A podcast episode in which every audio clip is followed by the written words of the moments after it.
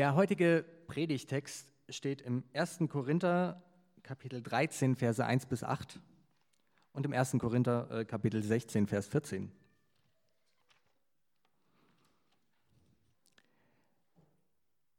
Wenn ich in Sprachen rede, die von Gott eingegeben sind, in irdischen Sprachen und sogar in der Sprache der Engel, aber keine Liebe habe, bin ich nichts weiter als ein dröhnender Gong oder eine lärmende Pauke. Wenn ich prophetische Eingebungen habe, wenn mir alle Geheimnisse enthüllt sind und ich alle Erkenntnisse besitze, wenn mir der Glaube im höchsten nur denkbaren Maß gegeben ist, sodass ich Berge versetzen kann, wenn ich alle diese Gaben besitze, aber keine Liebe habe, bin ich nichts. Wenn ich meinen ganzen Besitz an die Armen verteile, wenn ich sogar bereit bin, mein Leben zu opfern und mich bei lebendigem Leibe verbrennen zu lassen, aber keine Liebe habe, nützt es mir nichts. Liebe ist geduldig, Liebe ist freundlich, sie kennt keinen Neid, sie spielt sich nicht auf, sie ist nicht eingebildet, sie verhält sich nicht taktlos, sie sucht nicht nach den eigenen Vorteil, sie verliert nicht die Beherrschung, sie trägt keinem etwas nach. Sie freut sich nicht, wenn Unrecht geschieht, aber wo die Wahrheit siegt, freut sie sich mit ihr. Alles erträgt sie, in jeder Lage glaubt sie, immer hofft sie, allem hält sie stand. Die Liebe vergeht niemals. Alles, was ihr tut, geschehe in Liebe. Schönen guten Morgen. Oh. Frohes neues Jahr falls wir noch nicht die Möglichkeit hatten, uns das persönlich zu sagen. Schön euch zu sehen, schön, dass ihr hier seid. Ich bete zum Einstieg in die Predigt. Himmlischer Vater, ich möchte dir danken dafür, dass wir äh, jetzt im neuen Jahr das erste Mal zusammenkommen können. Äh, danke für diesen Text, auf den wir hören dürfen. Danke, dass du äh, uns ansprichst, dass du uns begleiten willst. Und ich möchte dich bitten, dass du uns jetzt darin begegnest, ähm, da zu uns sprichst, wo wir uns Dinge bewegen mit Blick auf das neue Jahr, äh, Dinge beschäftigen, sei es positiv, sei es negativ, und äh, dass du ja da damit reinkommst, da reinredest, uns darin ermutigst, tröstest, beistehst. Amen. Alles, was ihr tut, geschehe in Liebe. Das ist die sogenannte Jahreslosung für dieses neue Jahr 2024. Ähm, die Losungen, wer nicht damit vertraut ist, äh, das sind so einzelne Bibelverse, die für jeden Tag im Jahr ausgelost werden und äh, dann in so einem Andachtsbüchlein veröffentlicht werden. Und äh, neben diesen Losungen, diesen Versen, diesen Sprüchen für jeden Tag gibt es auch so einen Vers, einen Spruch, der für das ganze Jahr dann ausgelost wird.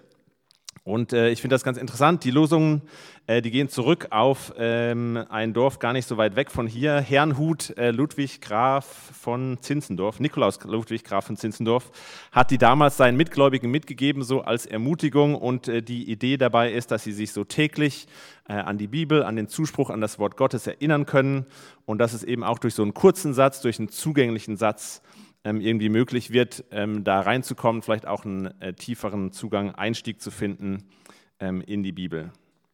Und äh, so richtig populär oder ganz wichtig äh, waren diese Losungen gerade auch im Dritten Reich zu der Nazizeit, als eben genau solche kurzen und prägnanten Sätze, die kurzen und prägnanten Parolen der Nazis, da so ein Gegengewicht dazu gebildet haben und es für, äh, für gläubige Menschen, Menschen in der bekennenden Kirche, die auch im Widerstand waren und für die es nicht mehr so einfach war, äh, wo vieles verboten war, auch an der Kommunikation und so, wo es den großen Halt gegeben hat, zu wissen, ah, da sind andere Leute, die haben dasselbe Andachtsbüchlein wie ich, die lesen gerade denselben Vers wie ich.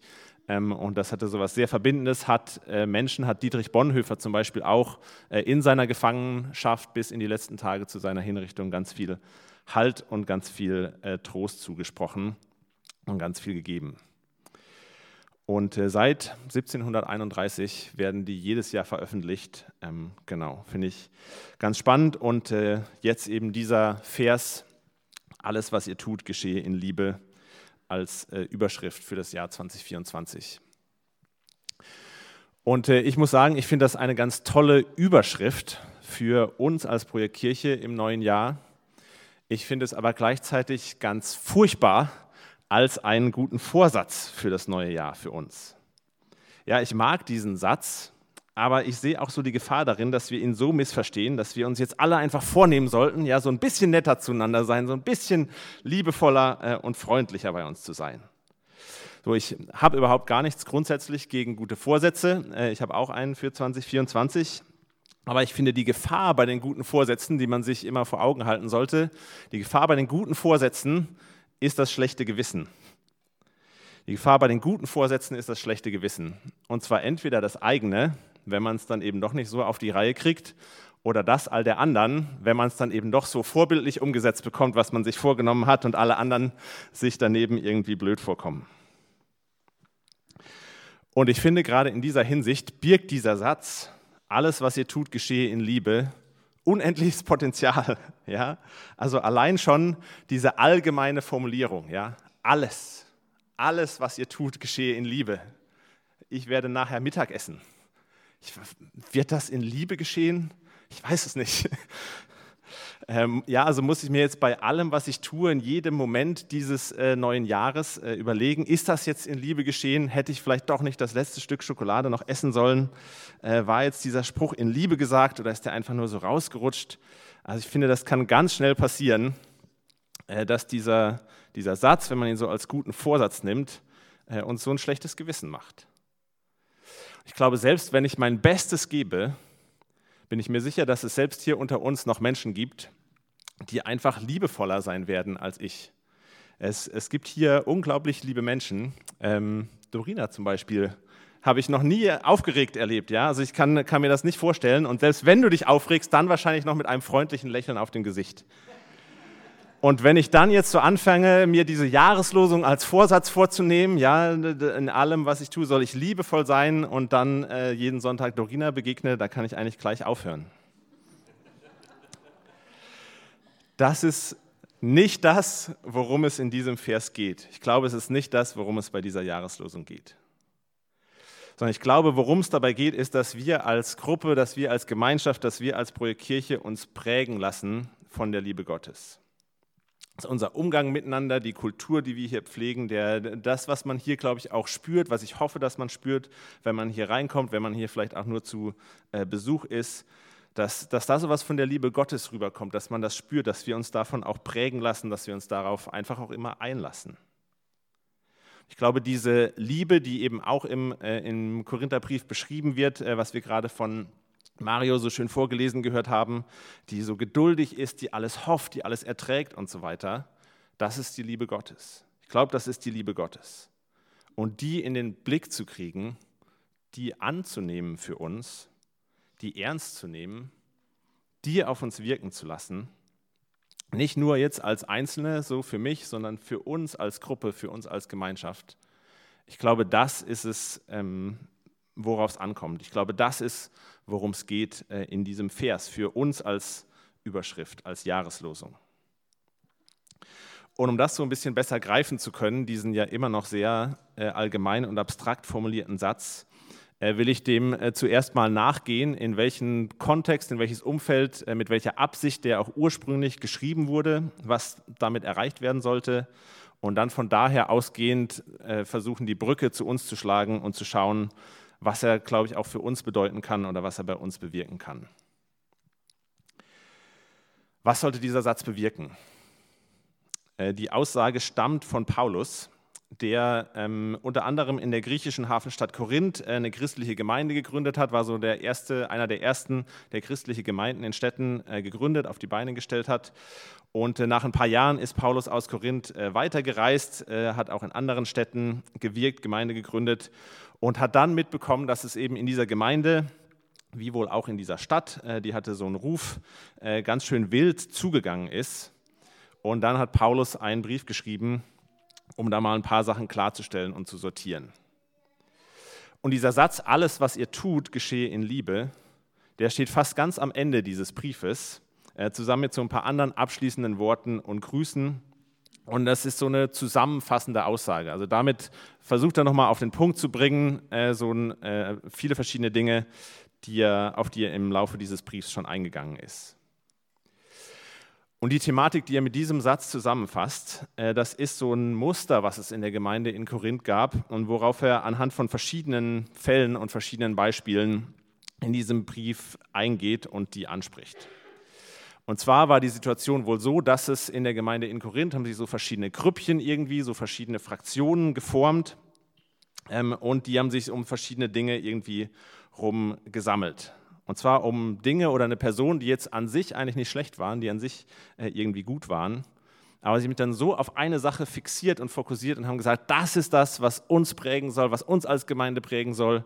Und waren sich dann nicht einig, äh, was genau das dann jetzt sein soll. Es gab andere, die genau was anderes gesehen haben. Und so hat die Gemeinde sich eben immer mehr voneinander wegbewegt, in einzelne Grüppchen aufgespalten und angefangen, sich auch selbst zu zerfleischen, so ein bisschen.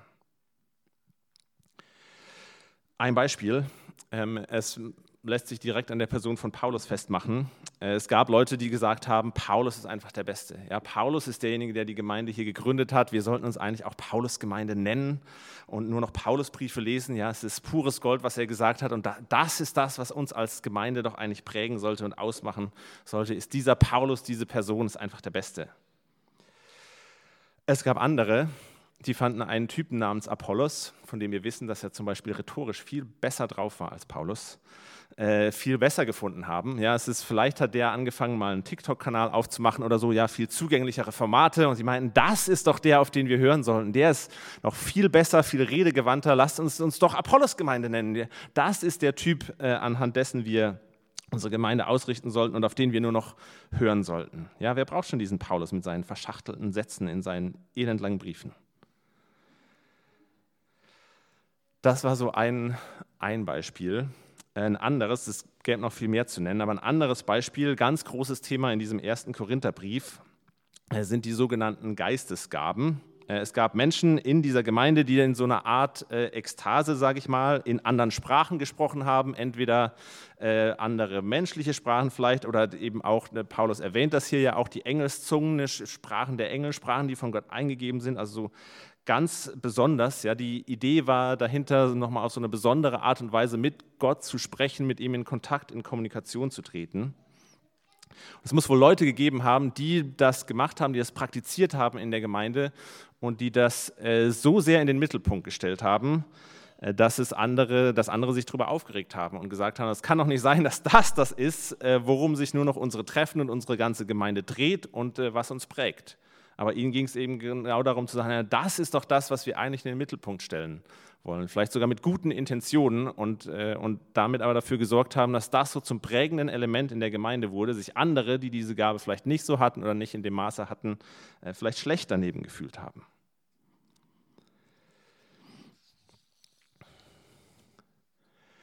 Und es äh, wieder so ein Muster gäbe, wie gesagt, noch weitere Beispiele woran die Leute sich aufgehängt haben und gesagt haben, das sollte doch uns als Gemeinde prägen. Und ich finde es bemerkenswert, wie Paulus darauf reagiert, wie er darauf eingeht. Denn er sagt bemerkenswerter, bemerkenswerterweise zum Beispiel nicht ähm, über sich selber, ich bin Paulus, ich weiß Bescheid, Apollos hat keine Ahnung, den könnt ihr getrost vergessen.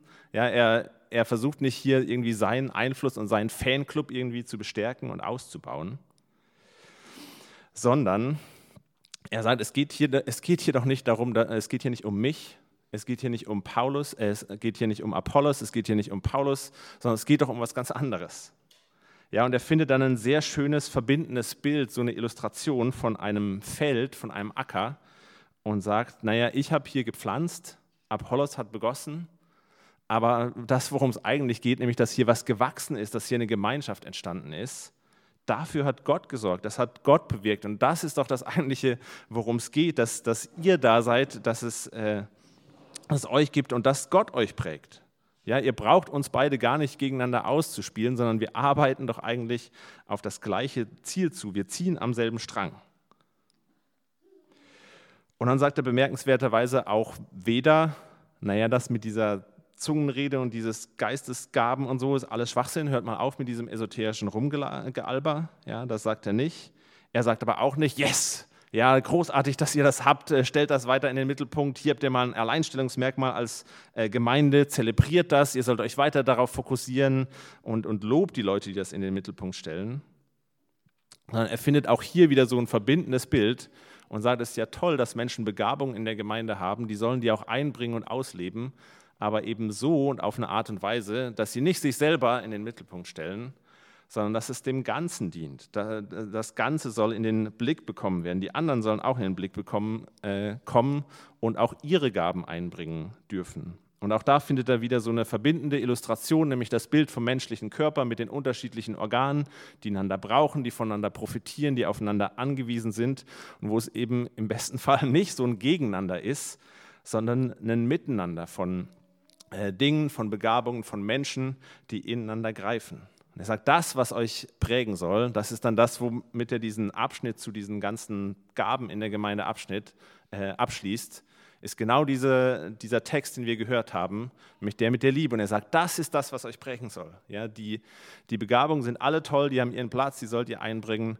Aber das, was euch ausmacht, was euch euer Alleinstellungsmerkmal ist, sind nicht all diese Begabungen anderen Themen, sondern das ist die Liebe Gottes, die euch prägt. Es äh, gibt nichts, was äh, beständiger ist, was mehr bleibt, was wichtiger ist als das.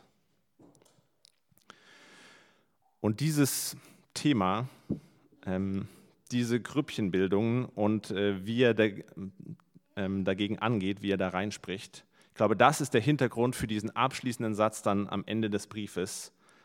Alles, was ihr tut, soll in Liebe geschehen. Und ich finde, das füllt diesen Satz, diese Überschrift schon mal so ein bisschen mit Leben. Da kann man sich ein bisschen was drunter vorstellen, worauf er abzielt, was er will, nämlich dass diese Leute nicht anfangen, sich abzuspalten und sich gegeneinander zu positionieren und verschiedene Sachen gegeneinander auszuspielen, sondern in Liebe zusammenkommen, miteinander umgehen und dass eben auch die Hauptsache die Hauptsache bleibt. Ja, dass die Kirche die Kirche bleibt, eine Gemeinschaft, die geprägt ist von der Liebe Gottes und nicht von irgendwas anderem. Ja, dass sie nicht zu irgendeinem Club wird, der sich um so eine charismatische Führungspersönlichkeit sammelt äh, oder über irgendwelche spektakulären Erfahrungen oder Fähigkeiten definiert. Ich finde, das äh, hilft schon mal so ein bisschen äh, den, den Sinn, die Bedeutung äh, dieses Satzes zu greifen. Was kann das äh, für uns bedeuten? Was kann diese Überschrift, dieser Satz vielleicht auch bei uns auslösen? Wie kann uns das prägen in diesem Jahr? Und ich glaube, es kann uns dabei helfen, ähm, weniger getrieben zu sein von unseren guten Vorsätzen, die immer noch gut sind, die wir immer noch haben dürfen, und uns eben stärker prägen zu lassen, das ernster zu nehmen, uns mehr darauf einzulassen, dass Gott uns liebt und dass das das ist, was uns äh, auch verbindet. Und äh, ich muss äh, ganz ehrlich sagen, ich nehme das hier bei uns nicht so wahr, dass es hier einzelne Personen gibt, die sich irgendwie in den Vordergrund spielen mit äh, ihren äh, besonderen Begabungen oder so, oder die den Anspruch haben, jetzt zu sagen, ah, ich will hier das Projekt Kirche übernehmen und so und so muss das aussehen. Sondern äh, ich habe den Eindruck, da seid ihr alle äh, viel zu lieb oder zu schüchtern dafür. Oder, oder wir sind alle auch ähm, zu sehr beschäftigt mit uns selbst. Ja, wir haben genug eigene Themen irgendwie, die uns beschäftigen, als dass wir jetzt noch Kapazität hätten, hier irgendwie die Gemeinde äh, zu übernehmen. Aber ich glaube, genau darin liegt vielleicht auch so ein bisschen eine der größten Gefahren für uns, dass wir diese Liebe Gottes, das, was uns ausmacht, das, was uns zusammenbringt, das, was uns prägen soll als Gemeinschaft, äh, immer wieder aus dem Blick verlieren. Ja, wo uns die Hauptsache verloren geht. So, wir stellen vielleicht nicht unsere Begabungen in den Mittelpunkt von dem, was wir hier machen, von unserem Zusammenkommen, sondern vielleicht eher unsere Bedürfnisse. Ja, geht es hier nicht darum, dass ich in meinem Glauben ein Stück weit weiterkomme? Und äh, das ist jetzt überhaupt gar nicht verurteilend oder böse gemeint, aber manchmal habe ich den, den Eindruck, dass Kirche für uns vielleicht so ein bisschen wie so eine Art geistliches Fitnessstudio funktioniert. Ja, so eine Art Fitnessclub für unseren Glauben. Es ist schon eine ganze Weile her, ähm, als CrossFit so richtig im Kommen war und so voll im Trend war. Da habe ich eine Werbung für irgendein so CrossFit-Studio gesehen, die mich so sehr aufgeregt hat, dass ich mich bis heute daran erinnern kann. Und äh, es, ging, es ging irgendwie so darum nach dem Motto, naja, wir flippen hier keine Traktorreifen durch die Gegend, damit wir bessere Traktorreifen-Flipper werden, sondern äh, wir machen das äh, aus einem ganz anderen Grund. Und dann sieht man eben so eine Person, die im einen Moment hier ihre Traktorreifen durch die Gegend flippt und dann im nächsten Moment aber irgendwie, äh, keine Ahnung, ein Fahrzeug hochhebt, unter dem sich äh, eine Person verklemmt hat und die dann befreit. Und wir wir, wir, tragen hier keine Gewichte durch die Gegend, um besser Gewichte durch die Gegend tragen zu können. Und äh, dann sieht man eine Person, die irgendwelche Gewichte durch die Gegend trägt und im nächsten Moment ein kleines Kind aus einem brennenden Haus rettet. Ähm, und ich habe mir das angeschaut und dachte, es war auch irgendwie Englisch. Ich glaube, es war amerikanisch. Vielleicht war es Super Bowl-Werbung. Also sehr äh, dramatisch. Aber ich dachte einfach nur, was für ein Schwachsinn. Ja, also ich wette, 100 Prozent der Menschen die diese Werbung anspricht, machen das doch für sich selbst. Ja, also ist ja okay, wenn ihr irgendwie ein bisschen fit werden wollt, aber seid doch bitte ehrlich, dass es hier darum geht, dass ihr euch besser fühlt. Ja, nichts anderes. So, du, du machst CrossFit-Übungen, damit du dich selber besser fühlst und du fühlst dich natürlich noch besser, wenn du dir einreden lässt, dass du das für das äh, irgendwie für andere machst. Aber ich glaube, das ist Quatsch, sondern man hat irgendwie so ein Ideal von sich selber vor Augen, ja, so von seinem Beachbody oder seinem Sixpack oder dank der Werbung davon, wie man ein armes Kind aus einem brennenden Haus rettet. Und denkt dann, naja, wenn ich so werde, wenn ich da bin, dann fühle ich mich gut. Dann fühle ich mich gut. Und so dieses CrossFit-Studio, die Community von anderen Leuten, die da sind, vielleicht der Personal Trainer sogar, die da mittrainieren, die einen vielleicht ein bisschen inspirieren und mitziehen und so, die sind letztlich dazu da, dass man selber diesem Idealbild von sich selber so ein Stück weit näher kommt. Und ich weiß gar nicht mehr genau warum, aber ich musste vor kurzem tatsächlich einfach wieder an diese Werbung denken und habe mich dann dabei so ein Stück weit ertappt gefühlt, weil ich gemerkt habe, also so ein bisschen, so ein bisschen funktioniert doch Kirche für mich manchmal genau so. Ja, es hat genau diese Funktion von so einer Community von Leuten, die irgendwie äh, da sind, die ungefähr in eine ähnliche äh, Richtung wie ich unterwegs sind äh, die, und die dafür da sind, äh, mich dabei zu unterstützen, die geistliche Version von meinem Beachbody zu erreichen.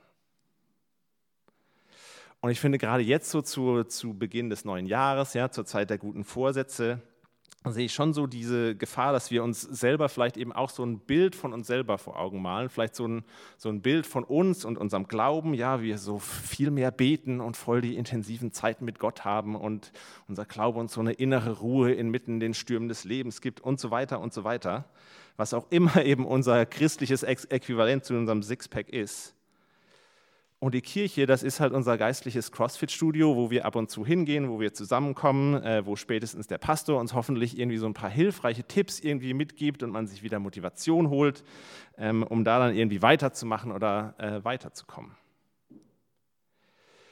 Und ich finde das äh, absolut verständlich und auch okay. Ich habe mich da, wie gesagt, äh, auch selber ertappt. Ich freue mich tatsächlich auch von Herzen über alle, ähm, wo das Projekt Kirche, wo unser Miteinander irgendwie einem dabei hilft, so geistlich weiterzukommen, äh, im Glauben weiterzukommen. Absolut, ist gar nichts, gar nichts falsch dran. Aber ich glaube, das hier ist so viel mehr, ist tatsächlich so viel mehr. Nicht nur kann so viel mehr sein, sondern ist so viel mehr.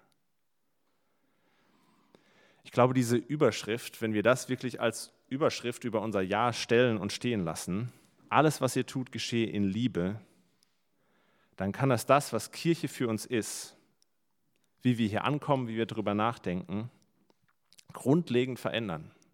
Kann das unglaublich bereichern. Ja, ein bisschen weniger, dass es nur so ein Ort ist, wo, wo so ein bisschen Support für meine Ziele und mein bestes Ich irgendwie geht, selbst mein bestes geistliches Ich. Und hin zu einem Ort, wo es einfach darum geht, sich auf die Liebe und auf das Wirken Gottes einzulassen. Mal damit zu rechnen, dass er was macht, dass er tatsächlich da ist, auch wenn es vielleicht nicht im ersten Augenblick offensichtlich ist. Nicht so sehr wie Fitnessstudio, sondern ein bisschen eher wie Familie. Auch wenn das vielleicht ein riskanter Satz ist, nachdem wir einige vielleicht ein bisschen Zeit mit der Familie jetzt verbracht haben.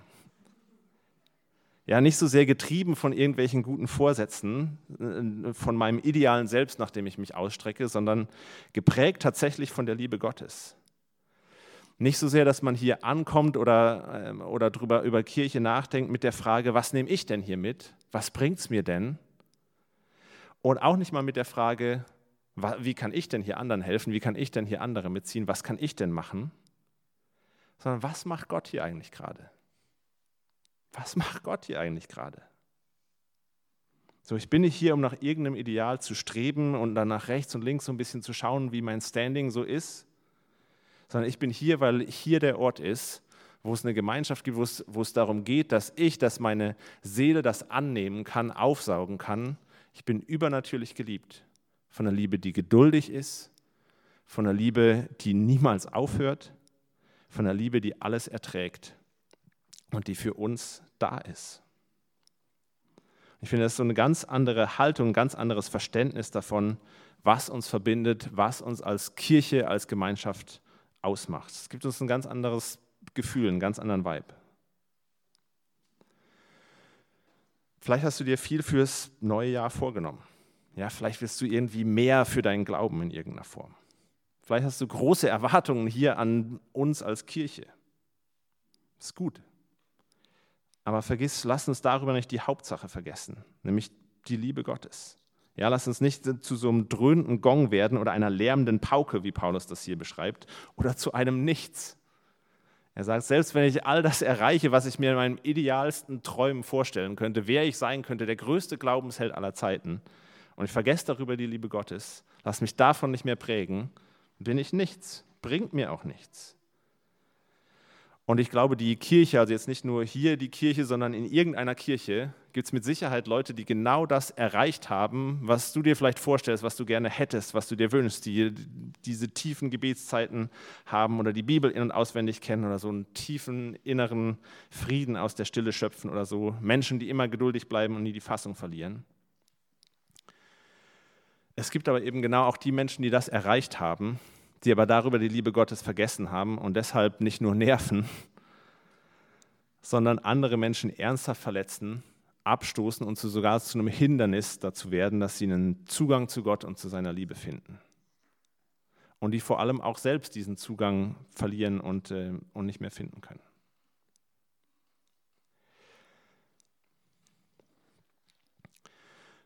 Und ich will aber abschließen nicht mit äh, dieser Warnung, sondern äh, mit einem positiven Beispiel, wie ich euch, wie ich uns äh, im letzten Jahr erlebt habe und wo ich so den Eindruck hatte, da, da sind wir ganz nah dran, da ist schon ganz viel gewachsen, da ist schon ganz viel von der Liebe Gottes hier einfach da und äh, hat uns geprägt. Und zwar war das für mich äh, der Visionstag im November letztes Jahr, beziehungsweise auch ganz viele rund um diesen Visionstag, äh, ganz viele Mails und Gespräche, die ich auch davor und danach hatte. Und ich bin immer noch unglaublich ermutigt davon, wie so viele von euch da mitgedacht haben, sich eingebracht haben, mitgeredet und diskutiert haben und eben nicht nur, also so habe ich das zumindest wahrgenommen und rausgespürt, nicht nur mit einem Anliegen von, naja, ich will, dass hier die Kirche weiter so ist, dass es mein optimales Fitnessstudio irgendwie ist, äh, dass es mich meinem Ideal näher bringt, sondern wirklich für andere mitgedacht haben, versucht haben, die Gruppe als Ganzes irgendwie in den Blick zu kriegen ehrlich mitgeredet haben, obwohl hier unglaublich viele Ideen und Interessen, die alle sich irgendwie widersprechen, äh, da sind und im Raum sind. Es ist auch so ein ganz riesiges Vertrauen ähm, in die Liebe Gottes und dass das das ist, was es letztlich ausmacht, äh, da ist. Und damit so wenig Angst davor, was alles sich verändern könnte und was vielleicht nicht mehr ist und wo wir sparen müssen und so weiter. Es war wirklich, äh, hat mich wirklich beeindruckend und ermutigt mich immer noch. Es haben auch so viele gesagt, naja, hier sind meine Gedanken, hier ist, wie ich die Lage sehe, hier ist, was ich machen würde. Aber egal, wie es dann wird, äh, egal, was dann am Ende dabei rauskommt, ich bin ja trotzdem weiter mit dabei. Ich ziehe trotzdem weiter mit. Und das ist einfach großartig und äh, da will ich an der Stelle auch einfach mal äh, von Herzen Danke sagen. Und es tut mir wirklich gut, einfach hier äh, mit euch unterwegs zu sein. Und es äh, macht mir Mut für dieses neue Jahr sodass egal, was irgendwie vielleicht von außen kommt, egal, was vielleicht auch hier äh, intern bei uns passiert, egal, was sich verändert, so diese Liebe Gottes ist da und ich spüre sie und ich äh, sehe, wie sie uns prägt und wie sie uns schon zusammen hat wachsen lassen. So, wenn wir daran anknüpfen, äh, dann sind wir auf einem guten Weg und äh, habe ich einfach ganz viel Freude, hier äh, weiterzumachen ähm, und mit euch zusammen unterwegs zu sein. Amen.